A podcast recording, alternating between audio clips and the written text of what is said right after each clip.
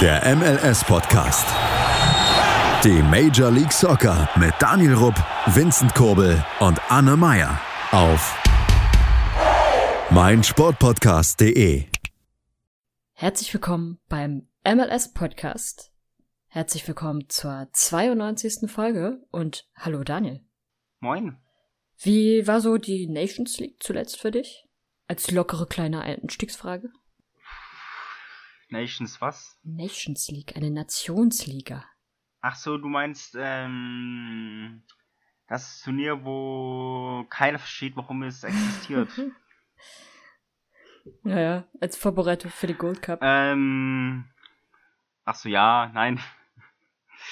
Ich habe es tatsächlich gar nicht verfolgt, aber natürlich, also da, wenn es drauf ankam, habe ich es natürlich verfolgt als Musterfan des oder musste Supporter des US, US Man National Team.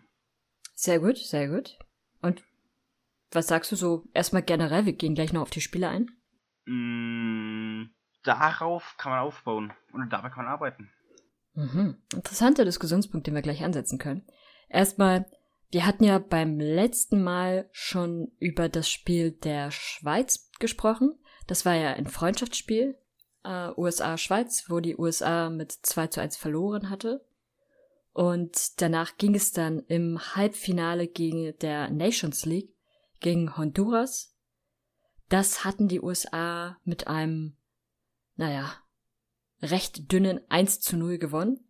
Aber es bescherte ihnen den Einzug ins Finale und im Finale hieß der Gegner dann letztendlich Mexiko. Und äh, ja, lass uns mal ein bisschen über das Spiel reden. Mexiko, USA ist ja immer so eine Granate, die da aufeinander trifft.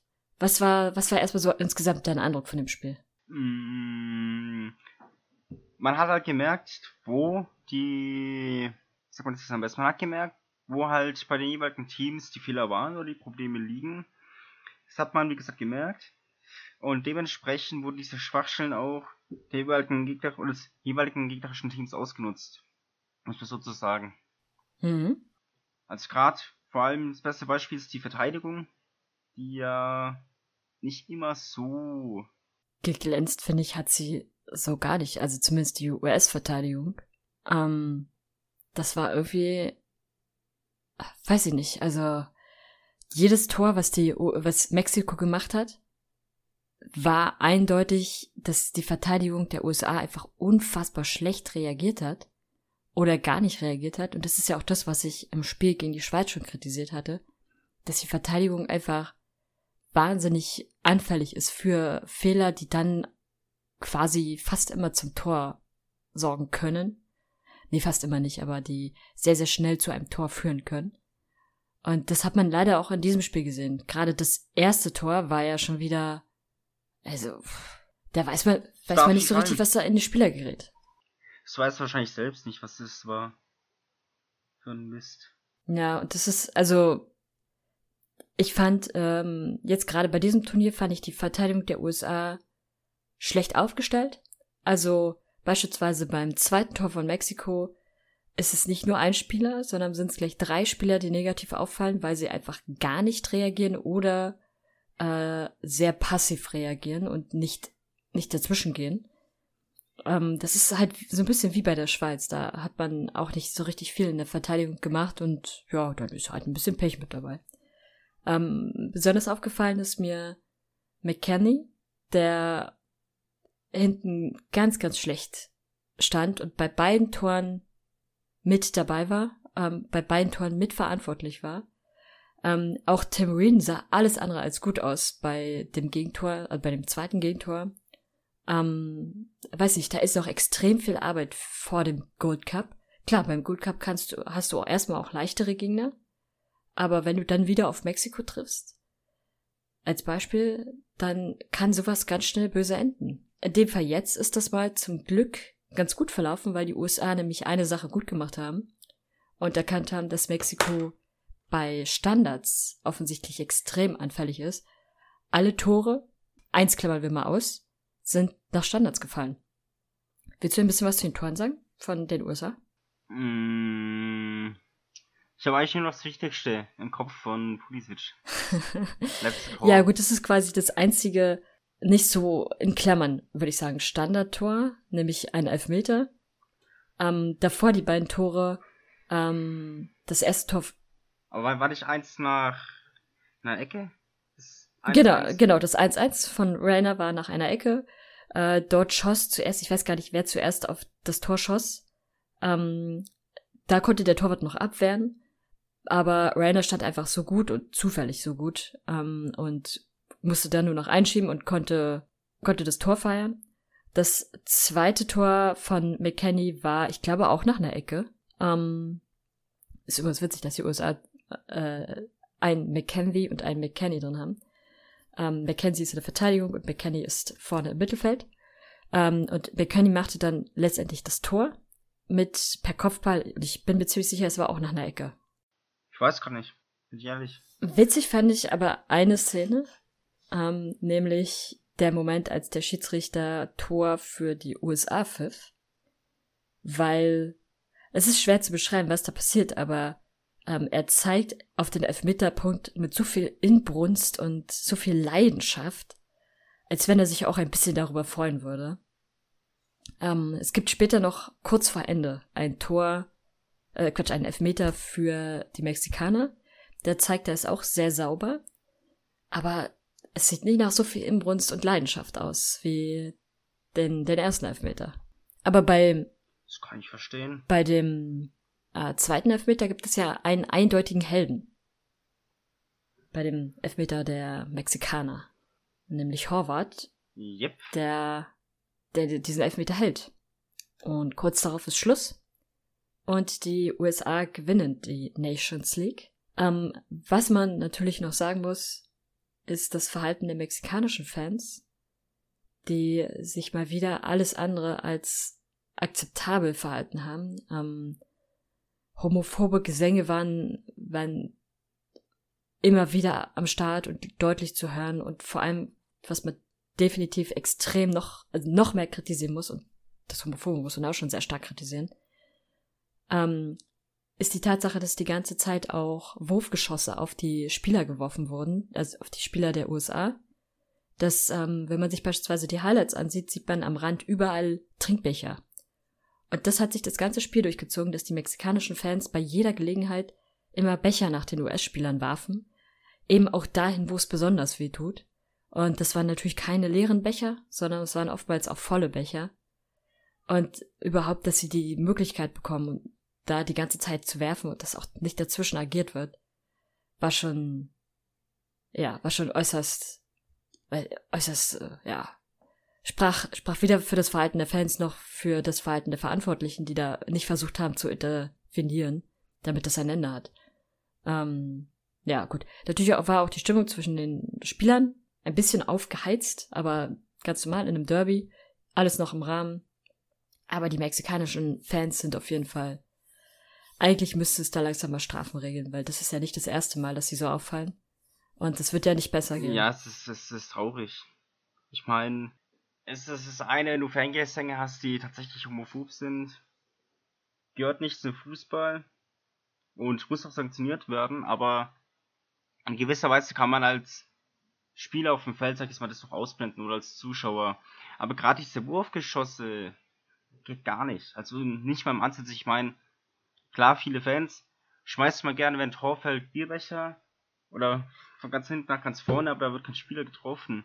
Und es ist ja auch wichtig, dass, ein, dass die Spieler, die auf dem Feld sind, dass sie ja eigentlich von dieser Rivalität außen vor bleiben, weil letztendlich sind es ja auch nur Menschen. Und wenn die drauf stehen, auf irgendwas zu werfen, sollen sie sich gegenseitig abwerfen, aber doch nicht die Spieler. Naja, zumal wenn, wenn du aus Freude eines Tores den Becher wirfst, dann ist es ja nochmal was anderes, als wenn du mit vollem Bewusstsein den Becher Richtung Spielfeld wirfst, um den Spieler, der jetzt gerade den Einwurf machen will, äh, unbedingt am Kopf treffen zu wollen oder den Spieler, der ihm entgegenläuft, äh, in, an, an die Weichteile werfen will. Das ist dann schon zum einen Kindergarten und zum anderen muss das endlich, das muss da unterbunden werden. Beim nächsten Mal ist es dann halt wieder Pyro und dann hat man an, irgendwann die Verletzungen. Eben, weil ich meine, es, es fängt in Anführungszeichen harmlos an und irgendwann geht es halt weiter und weiter. Und wie gesagt, wenn jetzt beim Gold Cup die auf einmal mit Bengados schmeißen, dann hätte es ahnen können. was sogar müssen. Meiner Meinung nach. Ja. Okay, hast du sonst noch was zum, zur Nations League? Mm, nee, Wollen wir ganz kurz über die USA-Costa Rica sprechen? das können wir gerne machen. Ich meine, die haben auch gegeneinander gespielt. Genau. Ähm, das war dann einige Tage später. Ein Freundschaftsspiel. Alles natürlich im Rahmen der Vorbereitung für den Gold Cup. Und äh, dieses Spiel ging dann mal wieder sehr deutlich aus. Äh, 4 zu 0 für die USA.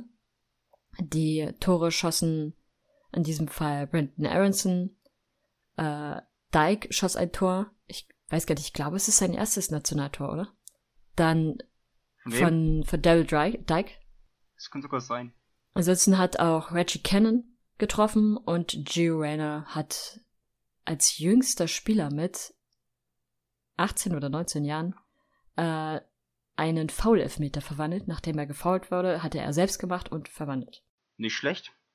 Kann man mal machen mit 20. Ist Jahren. 20? Ich meine ja. Also irgendwas zwischen 17 und 25. So in dem Umkreis bewegt er sich. Ja, aber in dem Fall äh, solides Spiel der USA. So muss es weitergehen, auch wenn natürlich Costa Rica jetzt nicht das allerstärkste Team ist, aber ähm, gerade die Spiele brauchen sie natürlich auch, um so ein gewisses Selbstbewusstsein noch mehr zu tanken und ähm, um auch die Fehler, die sie zuletzt gemacht hatten, ein bisschen austrainieren zu können und die Erfahrungen zu sammeln, die sie da brauchen. Ansonsten hatten wir ja jetzt auch ein MLS-Spiel wieder. Man weiß schon fast gar nicht mehr, was das ist, diese MLS. Gell? Das ist. Willst du dazu was sagen? mm, ja, es war. Gut, schade, jetzt ist Vincent leider nicht da. Es war das Spiel von Sporting Kansas gegen Austin. Fand gestern, also am Samstag, statt. Zugegebenermaßen, ich habe sich angeschaut, Anne auch nicht, wie ich gerade eben erfahren habe. Gut, habe ich erwischt, ich habe EM geschaut. Kann man eigentlich ein Stück weit nachvollziehen. Mm, ja, aber trotzdem, was gibt es zum Sagen zum Spiel? Ging schon mal vorab unentschieden aus. Austin war ein Stück weit besser. Zumindest hatte, hatte ich den Eindruck anhand der Highlights, dass Austin ein bisschen besser war. Und Sporting hatte eigentlich noch Glück beim Tor. Dass er halt perfekt vor die Füße kam. Aber ansonsten habe ich eigentlich nicht so viel zum Spiel zu sagen, weil wie gesagt, ich habe die EM geschaut. Was so ein bisschen auffällt, ist, dass ganz offensichtlich die Chancenverwertung von Sporting extrem schlecht ist. Ähm, einfach weil sie viel, viel mehr Torschüsse aufs Tor hatten als Austin. Aber am Ende nur eine 1-1 rauskommt und wenn man sich so die Highlights des Spiels betrachtet, dann wirkte es schon wirklich so, als wenn Austin eigentlich die Mannschaft wäre, die da vielleicht eher noch ein bisschen den Sieg verdient hätte. Aber auch bei Osten muss man sagen, sie hatten da teilweise, also die Chancen, die sie hatten, waren sehr, sehr gut. Davon haben sie letztendlich aber auch nur eine genutzt. Und ähm, da waren wirklich Chancen dabei, die sie sehr gut herausgespielt haben, aber dann am Ende halt nicht genutzt haben, weil zweimal beispielsweise wurde bei großartigen Chancen das Außennetz getroffen.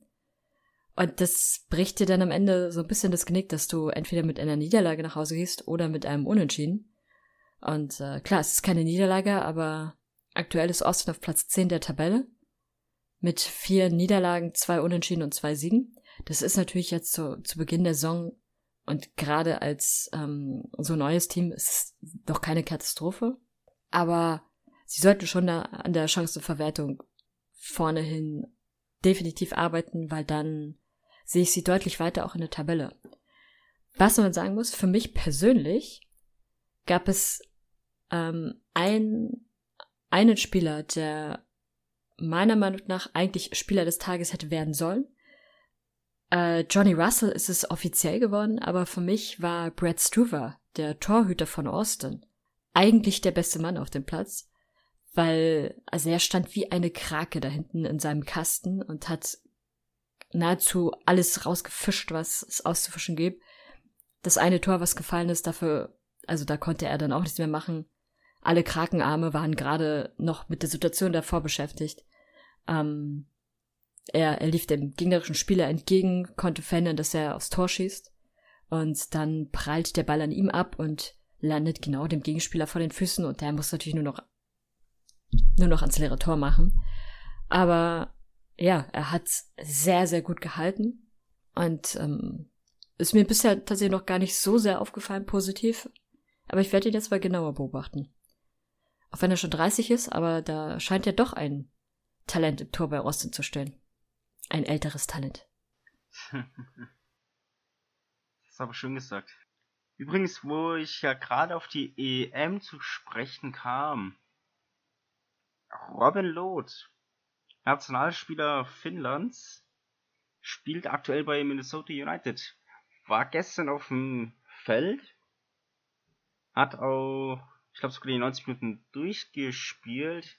Wobei natürlich viel wichtiger natürlich die Situation rund um Christian Eriksen war. An der Stelle auch im Namen des MLS Podcast Teams die besten Wünsche an seine Familie. Wir hoffen auch, du wirst schnell wieder fit. Ja, so ist es. Gibt es eigentlich noch mehr MLS-Spieler, die bei der EM dabei sind? Ich habe überhaupt nicht drauf geachtet. Ähm, ja. Tatsächlich, ich weiß, dass bei Schweden der Ex-Sounders-Spieler äh, Gustav Svensson dabei ist. Dieser Dann, Name ist so schwedisch, wie man nur schwedisch sein kann. Eben. Gustav von Svensson. Ähm, ich, ich, weiß nicht mehr bei welchem Verein. Da war auch ein MLS-Spieler noch dabei. Also ich, ich habe jetzt mal nachgeschaut. Es sind vier Spieler. Ich hatte ja bereits Robin Loth erwähnt von Minnesota für Finnland. Dann haben wir noch Jan Gregos, ebenfalls von Minnesota, aber für die Slowakei, wenn ich das richtig sehe. Slowakia, ist hoffentlich Slowakei und nicht Slowenien. Dann haben wir noch zwei Spieler die beide für Ungarn abgestellt sind. Zum einen Charblocks schon, 20-jähriger Offensivmann von Dallas und von Philly Daniel Gatschak. Ebenfalls für Ungarn abgestellt. Okay, hast du sonst noch was? Mm, es war ja nicht viel. Ist aber auch mal nett, dass es nicht viel ist. Von daher. Ja, die MLS beginnt erst wieder in der nächsten Woche. Am nächsten Wochenende haben wir wieder einen ganz normalen regulären Spieltag. Bis dann haben die Teams oder hatten die Teams frei. Jetzt in dieser Woche wird natürlich wieder kräftig trainiert werden. Und äh, dann können wir in der nächsten Woche auch wieder. Na gut, wenn die Folge am Anfang des Wochenendes rauskommt, wird es natürlich schwer, aber Mal schauen. Wahrscheinlich kommt die Folge dann erst am Sonntag oder Montag online, die Woche darauf. Dann habt ihr das, den MS-Spieltag schon gleich mit, mit drauf. Okay. Wenn du sonst nichts mehr hast, würde ich sagen, soll es für heute gewesen sein. Vielen Dank fürs Zuhören. Gebt uns gerne Feedback oder schreibt uns Themen, über die wir unbedingt mal reden sollen. Ansonsten freuen wir uns natürlich, wenn wir, wenn ihr am nächsten Wochenende auf den Discord-Channel kommt. MLS Supporters, äh, Supporter Fans Germany, nee, Supporters Germany, damit wir gemeinsam wieder die MLS-Spiele sehen können, wenn es dann wieder losgeht. Und die üblichen Kanäle, ihr kennt sie längst. Ansonsten sind sie wie immer in der Beschreibung verlinkt. Bis zur nächsten Woche. Ciao, ciao. Schatz, ich bin neu verliebt. Was? Da drüben. Das ist er. Aber das ist ein Auto. Ja, eben. Mit ihm habe ich alles richtig gemacht. Wunschauto einfach kaufen, verkaufen oder leasen. Bei Autoscout24. Alles richtig gemacht. Wie baut man eine harmonische Beziehung zu seinem Hund auf? Puh, gar nicht so leicht. Und deshalb frage ich nach, wie es anderen Hundeeltern gelingt, beziehungsweise wie die daran arbeiten. Bei Iswas Dog reden wir dann drüber. Alle 14 Tage neu mit mir, Malte Asmus und unserer Expertin für eine harmonische Mensch-Hund-Beziehung, Melanie Lippisch. Ist was, Dog? Mit Malte Asmus. Überall, wo es Podcasts gibt.